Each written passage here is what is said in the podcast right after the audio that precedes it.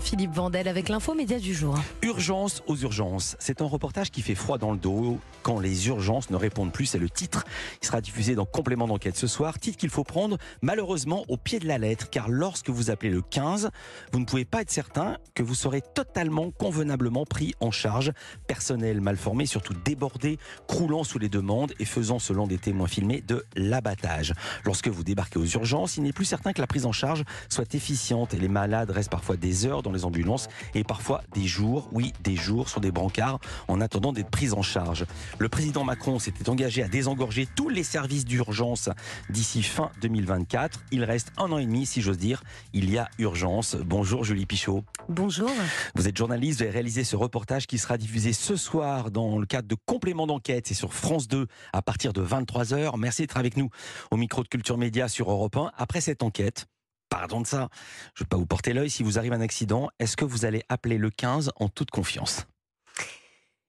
Il faut essayer d'appeler le 15. En fait, ce qu'on retient, c'est que, en effet, le 15 est complètement débordé. Je ne sais pas si vous avez vu que la Cour des comptes avait sorti un rapport euh, avant-hier, hier, euh, le 30 mai, euh, qui, qui étrit le, le, SAMU. Et en fait, on se rend compte sur le terrain, en effet, que les assistants de régulation médicale sont parfois mal formés, voire pas formés du tout, que les médecins régulateurs sont complètement débordés et qu'on manque cruellement de, de, personnel. On va passer un extrait qui illustre ce que vous venez de dire. Votre reportage commence comme ça, une scène de cauchemar. De cauchemar. On écoute. SAMU Centre 15, bonjour. Oui, bonjour, je vous attends pour ma maman euh, depuis 25 minutes. Elle, elle, est en train de faire un arrêt cardiaque. Là. Il faut que vous veniez tout de suite. Elle ne respire plus. Ça fait 25 minutes que vous me dites que vous êtes parti. Oui, non, mais c'est sûr, je comprends. Dépêchez-vous, s'il vous plaît. Alors, elle est S'il comment vous plaît, dépêchez-vous. Je ne respire plus, mon père est en train de faire un massage cardiaque. Ok. Alors la voix qu'on vient d'entendre est celle d'Anne-Sophie Forny. On est en 2019. Sa maman, Edith Greffier, est en train de mourir sous ses yeux.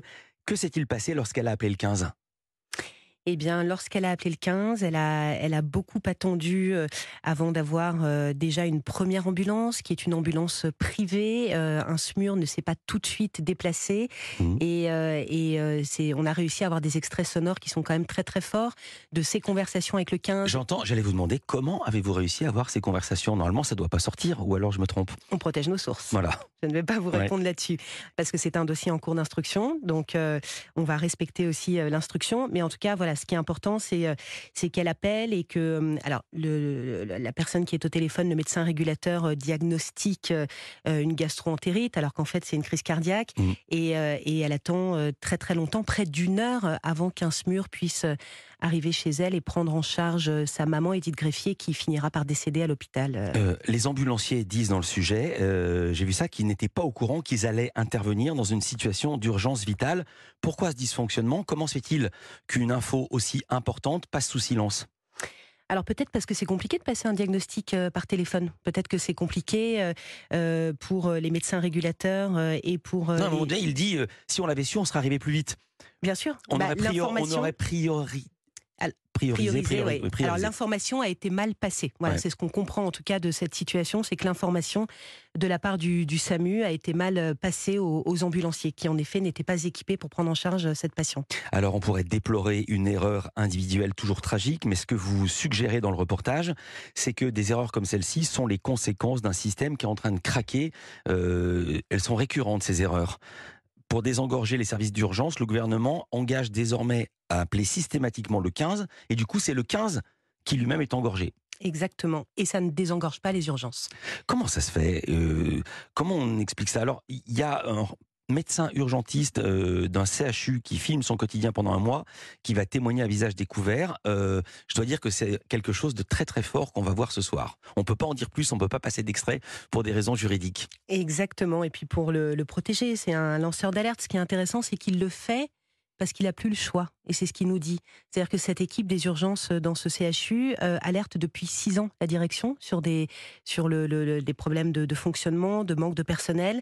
Euh, tout le monde craque. à un moment donné, vous avez vu, on passe des extraits de mails un par jour mmh pour dire que les urgences sont saturées, qu'il n'y a plus de place, qu'il y a des patients qui sont sur des brancards 4, 5, 6 jours, 7 jours, et, et rien n'est fait.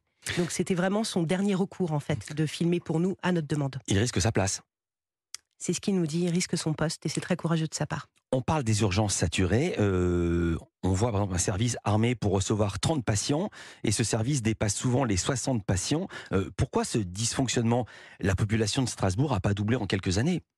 Non, la population n'a pas doublé, mais si vous voulez, quand vous êtes dans un service d'urgence, à un moment donné, les patients sont réorientés. Alors, certains patients mmh. sortent des urgences et d'autres patients sont réorientés dans des services cardiologie, pneumologie, et dans ces services, il n'y a pas de place. Mm. Pourquoi il n'y a pas de place? Parce qu'il y a eu des fermetures de lits. Est-ce que, la crise, est que la crise des urgences, des urgences, c'est pas également celle de la médecine de ville qui fait plus son travail et donc comme les gens vont plus voir le médecin, ils vont directement aux urgences? Ils sont souvent pleins, les urgentistes. Il y a quelqu'un qui venait parce qu'il avait une jambe cassée, et un autre parce qu'il avait un tout petit bobo. Ça y participe, évidemment. Il y a de moins en moins de médecins généralistes et cette pénurie de médecins participe également à l'engorgement des, urgences. C'est multifactoriel quand même, hein, c'est ce qu'il faut savoir. Mais en effet, vous avez raison, les urgences de Strasbourg sont dimensionnées pour euh, une trentaine de lits et euh, on constate que parfois on arrive à 50, 60 patients euh, qui restent des jours et des jours. J'ai raison parce que j'ai pris cette info dans votre reportage. Donc c'est vous qui avez raison et c'est vous qui êtes à la source, Julie Pichot. Là, on parlait de petits bobos, mais il y a aussi des gros bobos. Il y a des gens qui entrent aux urgences, qui ne savent pas quand ils vont en sortir. Certains patients resteraient jusqu'à 7 jours sur mmh des brancards avant d'être pris en charge. Moi, j'y étais pas. Vous confirmez ce chiffre? Alors oui, alors avant d'être pris en charge, euh, ils sont pris en charge par des médecins hein, quand ils sont aux urgences. Mais un patient, il faut le réévaluer. Mhm. Donc euh, on ne le prend pas en charge et on ne le laisse pas de, dans, son, coin. Donc il faut le réévaluer et c'est ce, temps-là qui manque en fait aux urgentistes. Mais oui, je confirme cette information. Il y a un patient qui a été retrouvé mort le 17 mars 2022.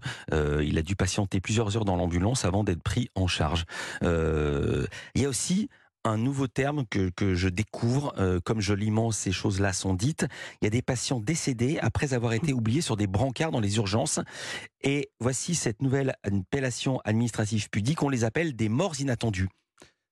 Exactement. Les morts inattendues, c'est des patients qui euh, sont décédés faute de soins ou de prise en charge Et c'est un antiphrase, parce qu'il y a un avocat qui dit non, justement, c'est une mort attendue, puisque si on manque de soins, si on manque de prise en charge, il n'est pas imprévisible que cette mort survienne, hélas. Alors, il n'est pas imprévisible que cette mort survienne si on écoute l'alerte des soignants sur le terrain. On va continuer à parler de ce document très très fort, vous l'avez compris, quand les urgences ne répondent plus. C'est à voir sur complément d'enquête sur France 2 ce soir à 23h. Julie Pichot est avec nous et vous l'entendez dans Culture Média sur Europe 1. On revient tout de suite. Culture Média sur Europe 1, Philippe Vandel avec l'info média du jour, un reportage à voir ce soir dans Complément d'enquête. Quand les urgences ne répondent plus, c'est sur France 2 à 23h, c'est signé Julie Pichot, la journaliste qui est avec nous. Il y a un intervenant, Julie Pichot, dans votre documentaire, c'est le docteur Marc Noiset. C'est pas n'importe qui, il est président de SAMU Urgence France. Il avance un chiffre auquel on a peine à croire. Alors, avant de donner le chiffre, déjà, la précision, la, la méthodologie. Il a lancé en décembre une enquête auprès des hôpitaux publics pour estimer le nombre de morts inattendues comme on dit désormais pudiquement en France. Première surprise, peu de départements ont voulu faire remonter les chiffres, ils les ont gardés pour eux. Pour quelle raison Est-ce que c'est un secret de famille? C'est un, c'est un secret, c'est hum, parfois caché et parfois c'est difficile pour les médecins d'assumer aussi euh, de, retrouver des morts euh, sur des brancards. Donc, euh, en effet, 79 départements n'ont pas, n'ont pas déclaré, et c'est pour ça que Marc Noiset hmm. estime. pas à vous, je précise qu'ils n'ont pas non déclaré à des journalistes, mais non déclaré au syndicat. Au syndicat. Alors théoriquement, ça devrait être la norme de ne pas le déclarer. Il a quand même euh, fait des corrélations avec les chiffres qu'il a récoltés. Il a fait une estimation, euh, Marc Noiset. Il arrive à ce chiffre de 150 décès par mois. Par mois? Par mois. Ça fait 5 par jour minimum. Est-ce qu'on peut croire à ce chiffre? Oui, oui, on peut croire à ce chiffre, bien sûr. On peut croire à ce chiffre. Parce que si c'est une estimation juste, pardon de dire ça, mais c'est presque un scandale d'État. Moi, je suis tombé de ma chaise. 5 mmh, morts par jour dans les urgences. On arriverait à 1800 euh, morts par an. Inattendu, hein, je précise. Alors, on dit parfois que les hommes politiques sont hors sol, c'est un refrain qu'on entend beaucoup, qui sont détachés du terrain, ah, sauf qu'aujourd'hui, c'est absolument pas le cas, puisque l'actuel ministre de la Santé, François Braun, c'est l'ancien président de SAMU Urgence de France, dont le donc c'était le prédécesseur pardon de Marc Noiset. Donc le ministre est parfaitement informé de la réalité du terrain. Et vous avez réussi à le rencontrer. Le rencontrer, je dirais plutôt le croiser. Dans quelles conditions? alors on a on a sollicité François Braun, nous dans le cadre de l'enquête euh, pour euh, le, confronter à notre enquête, pour recueillir sa parole. Euh, on nous a refusé l'interview et complément d'enquête de son côté a, a, demandé à François Braun, a sollicité vraiment plusieurs fois pour l'interviewer à la fin sur les fameux fauteuils rouges et ça a été refusé. Donc on a été obligé d'aller euh, l'interpeller, le, questionner. On ne peut pas ne pas questionner le ministre de la Santé sur, cette, euh, sur ces questions essentielles. Et donc on a euh, été obligé d'aller à l'ONU parce que pendant la conférence mondiale de l'OMS. Et qu'une séquence très forte qu'on va voir à la fin. Il y aura un débat après l'émission.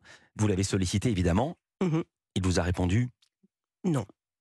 Avec quel argument à chaque fois Parce que est-ce qu'il n'est pas du devoir de la personne en France chargée de la santé que de venir s'expliquer sur les conditions de la santé en France? Alors, il me semble qu'il n'y avait pas d'argument. Voilà, que c'était un non euh, et qu'il n'y avait pas d'argument. Euh, je voudrais qu'on entende euh, un autre extrait pour qu'on entende le son et le, la manière dont ça se passe. Euh, il y a, vous avez envoyé des membres de votre équipe pour candidater à des postes d'assistants de régulation sanitaire, ce qu'on appelle dans le jargon des ARS. Ce sont eux qui vous prennent au téléphone quand on appelle le 15. Qu'avez-vous découvert? Alors, ce, sont des assistants de régulation médicaux, hein, les ah bon ARM. Ah oui, pardon, ARM. Il y avait écrit, euh, j'ai écrit sanitaire, mais c'est. Il n'y a aucun problème. Euh, donc, euh, les, ARM, en effet, on a candidaté parce que après l'affaire Musenga, Agnès Buzyn a rendu une formation obligatoire pour former ces ARM, c'était en 2019, à créer des écoles. Donc mmh. il y a des CEFARM qui existent, il y en a 19 aujourd'hui en France. Et, euh, et, donc ces ARM devraient être formés, c'est obligatoire. Et nous, on a découvert euh, que c'était pas euh, toujours le cas et que certains ARM sont formés sur le terrain et donc euh, les, les, formations, si vous voulez, sont inégales. Donc les ARM, je rappelle bien que c'est les premières personnes que vous avez au téléphone quand vous appelez le 15. Tom Timo, vous parliez d'Agnès Buzyn, elle sera là ce soir sur les fauteuils rouges dans complément d'enquête. Je reviens aux ARM, les équipes sont débordées, on va entendre un responsable qui reçoit une candidate. Il se confie et il la prévient. On n'a pas trop le temps de faire de l'humain. Je résume, on l'écoute. Le gouvernement a donné, a dit il faut faire le 15, le 15 pour tout depuis quelques mois, vous l'avez entendu. Et donc c'était impossible à gérer. On est monté euh, plus de 4000 appels par jour, ce qui est, un, qui est ingérable avec une équipe comme elle est. C'est même pas possible de gérer ça parce qu'à moyen constant, vous pouvez pas. Les gens sont épuisés. Et puis euh, c'est du décrocher, du décrocher en permanence. C'est quasiment, euh, j'aime pas cette expression, mais c'est de l'abattage quoi. Lors de cet entretien, nous découvrons d'autres libertés prises avec les règles. Avant que je vous demande les autres libertés, je précise que le son est un petit peu, c'est un document de travail, évidemment c'est en caméra parfois caché, et quand on voit les séquences, c'est sous-titré, donc c'est confortable à voir euh, de chez soi. Euh, il vous parle d'abattage, surtout il confie des ARM, il confie pardon aux ARM des responsabilités qui ne devraient pas être les leurs. Il y a parfois des enjeux au bout. Normalement, des enjeux vitaux. exactement. Euh, normalement, un appel doit être passé à un médecin euh, régulateur. Enfin, c'est comme ça que la chaîne se passe, en tout cas au 15. Et en effet, euh, dans ce SAMU, dont on ne dévoilera pas la localisation, c'est pas le cas. Est-ce que vous attendiez, en commençant cette enquête, Julie Pichot, à découvrir une telle situation? Aux urgences et au SAMU, vous voulez dire mmh Alors moi, j'ai déjà euh, beaucoup travaillé sur l'hôpital public, euh, donc je, je, je, pensais que les choses avaient un peu évolué. Euh, je me rends compte que non, que les urgences et les urgentistes et les médecins, les infirmiers sont toujours autant épuisés, plus même. Mmh d'ailleurs, c'est intéressant, Strasbourg, c'était quand même le CHU le plus touché par le Covid. C'est aussi pour ça qu'on y a été, et aussi parce que deux morts ont été retrouvées, deux morts inattendues. Et on se rend compte que ça n'a pas changé, que ça a empiré en fait. Et, euh, et, on a découvert vraiment, euh, le, par contre, les, les, ARM et ce fonctionnement du, du SAMU qu'on ne soupçonnait pas. Peut-être la seule bonne nouvelle, est-ce que votre sujet peut faire bouger les choses, euh, accélérer des prises de conscience? Ou est-ce que chacun a bien conscience de la chose, mais que la question est budgétaire et sans parler des quotas et des difficultés de recrutement? Alors Marc Noiset le dit à un moment donné, hein, euh, tout ça, euh, les décisionnaires le connaissent, euh, euh, connaissent la situation des morts inattendues, l'engorgement des urgences, l'engorgement du SAMU, il le dit très bien, les directeurs d'hôpitaux le savent, les ARS euh, le savent et le ministère le sait. Maintenant, nous, quand on fait ces enquêtes, c'est pour tenter de faire bouger les lignes, tenter de, susciter des questions. C'est à regarder ce soir, c'est à voir ce soir, complément d'enquête France 2 à 23h, quand les urgences ne répondent plus. C'est signé Julie Pichot, Pichot, le reportage. Merci d'avoir été avec nous, Culture Média continue.